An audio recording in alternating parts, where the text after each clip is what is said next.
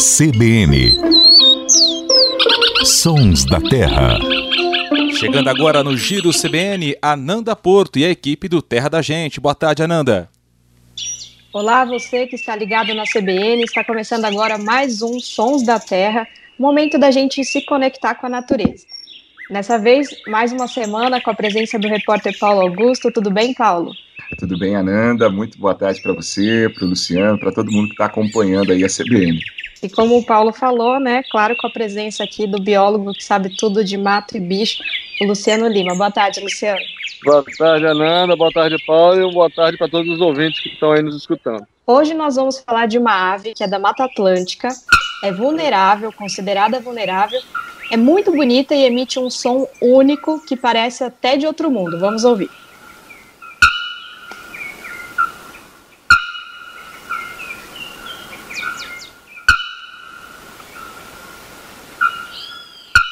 Que som é esse, Luciano? Conta pra gente. Esse é um dos sons mais emblemáticos, na minha opinião, da Mata Atlântica é, brasileira. É o som da famosa araponga, ou ferreiro, e vários outros nomes pelo qual é conhecida essa ave. Ô Luciano, e por que ela tem esse som, né? Todo mundo, todo lugar que você vai, todo mundo fala, ah, é o martelo batendo na bigorna, lembra muito isso. Uh, como ela consegue reproduzir esse som aí tão diferente? Então, a araponga é uma ave que faz parte da família Cotingide.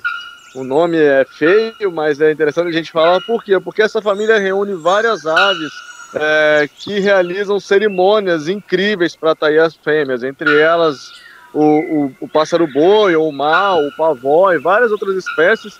E a araponga tem esse super único que é para é, os machos eles usam essa vocalização para atrair a fêmea e as fêmeas ficam ali de olho no macho mais vocal, no macho que canta com mais intensidade, no macho que, macho que canta com mais frequência e, e é por isso aí a resposta é o clássico da natureza para arrumar uma namorada. Legal.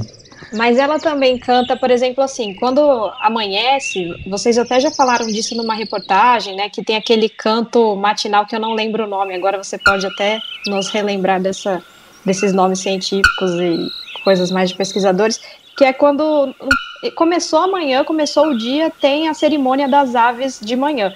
A araponga não, não se manifesta dessa forma na floresta cedo, assim, ela só se manifesta para reprodução?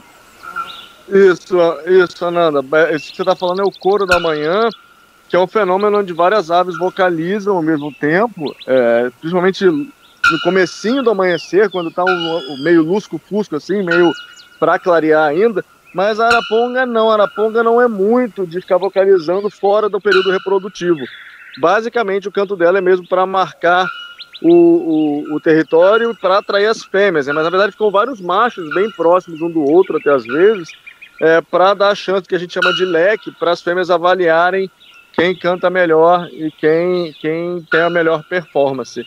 Então, basicamente, é um canto mesmo reprodutivo, tanto que ela praticamente ela fica muda. A gente não ouve a araponga é, fora da estação reprodutiva, que na região sudeste do Brasil começa lá para setembro e vai até mais ou menos fevereiro. Agora mesmo, engraçado a gente estar tá falando aqui, hoje eu acordei é, e tinha uma araponga lá, que tem um leque de araponga bem perto da minha casa, então quando eu acordei, elas estavam vocalizando lá no alto da serra, lá, várias juntas.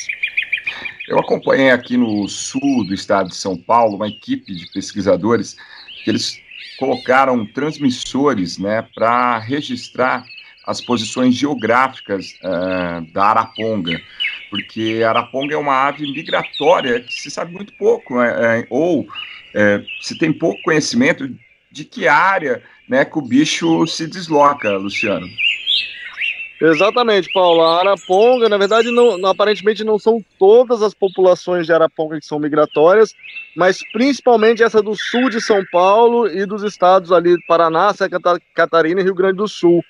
E aparentemente elas realizam o que a gente chama de migração altitudinal.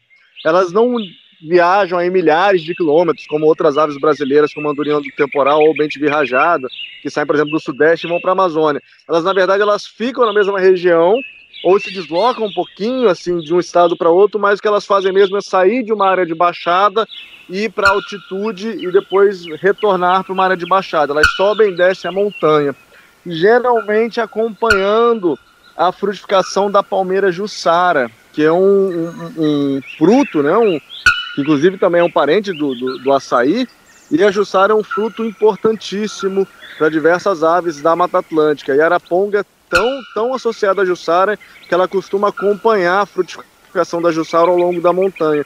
E por isso tem essa questão aí da migração da araponga. E quando ela está migrando, ela aparece em lugares inesperados aí. Ela aparece, pode aparecer mesmo dentro de grandes cidades, em parques urbanos, como por exemplo no Parque de Ibirapuera, em São Paulo, e até mesmo no Parque do Instituto Butantan. Já foi vista no meio da cidade de São Paulo, está lá uma araponga vocalizando. Isso é verdade. A gente até mostrou numa reportagem no site, quem fez a matéria foi a Gabriela Brumati, falando exatamente de uma aparição de uma araponga num centro urbano, assim, né? Bem impressionante, dá até para acessar e ver melhor essa reportagem.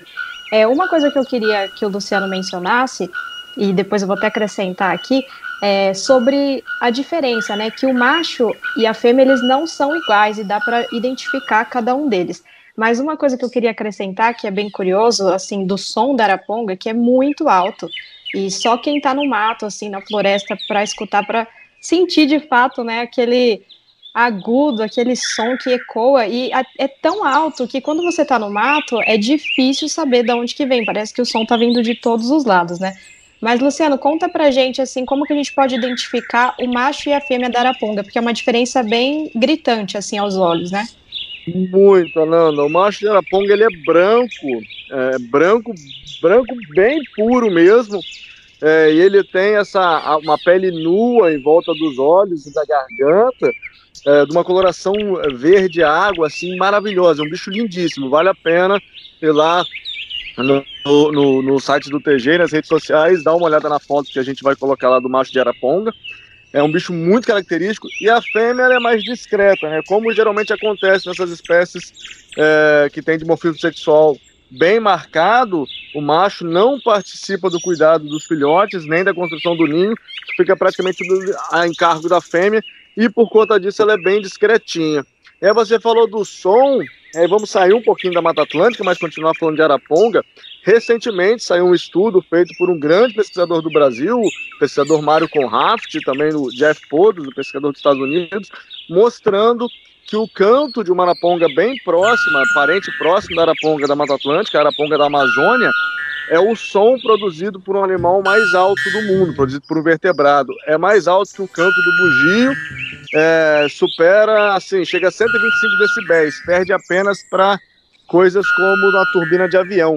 Ganha até de um show de uma banda de rock. Então, as arapongas aí. Fazem barulho, né? Fazem muito barulho fazem barulho. Não é à toa que o nome em inglês é Bellbird, né? Pássaro sino. É, só para completar é, essa questão da araponga, eu gosto muito das palavras, né? Da importância que essa ave tem em algumas regiões do país, né? Só para deixar o registro aqui, né? Tem cidades que se chamam araponga, né? Na verdade, Arapongas fica no Paraná, Araponga fica em Minas Gerais, essa cidade já visitei. Essa cidade eu já visitei, fica ali em Minas Gerais, na Serra do Brigadeiro. É, e também é curioso saber que a palavra araponga virou sinônimo de bisbilhotice oficial, né? É, é, isso devido a um personagem da, de, da TV, né?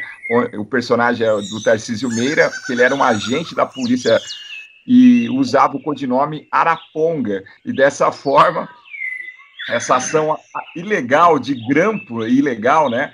Ficou conhecido no meio jornalístico, né?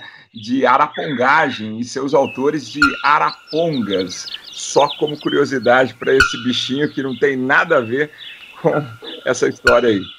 Muito bem, vocês falar com vocês dois é sempre um enriquecimento, né? A gente aprende natureza, cultura. Muito bom o bate-papo hoje. Eu vou precisar encerrar aqui a nossa conversa nos Sons da Terra. Se você quiser ouvir esse episódio ou outros, é só acessar o nosso perfil no Spotify, no Deezer ou no site da CBN Araraquara, São Carlos e Ribeirão Preto. Nas nossas redes sociais você confere mais conteúdo sobre Araponga, então não deixe de acessar o nosso site e, claro, assistir o Terra da Gente nesse sábado. E aí, Paulo, com que música que a gente vai encerrar o programa hoje? Ah, com o mestre Luiz Gonzaga, né, Ananda? Então, muito bem. Vamos ficar com essa música tão bonita. Agradeço novamente a companhia de vocês e até a próxima, gente. Até mais. Obrigado, um abraço para todos, até mais.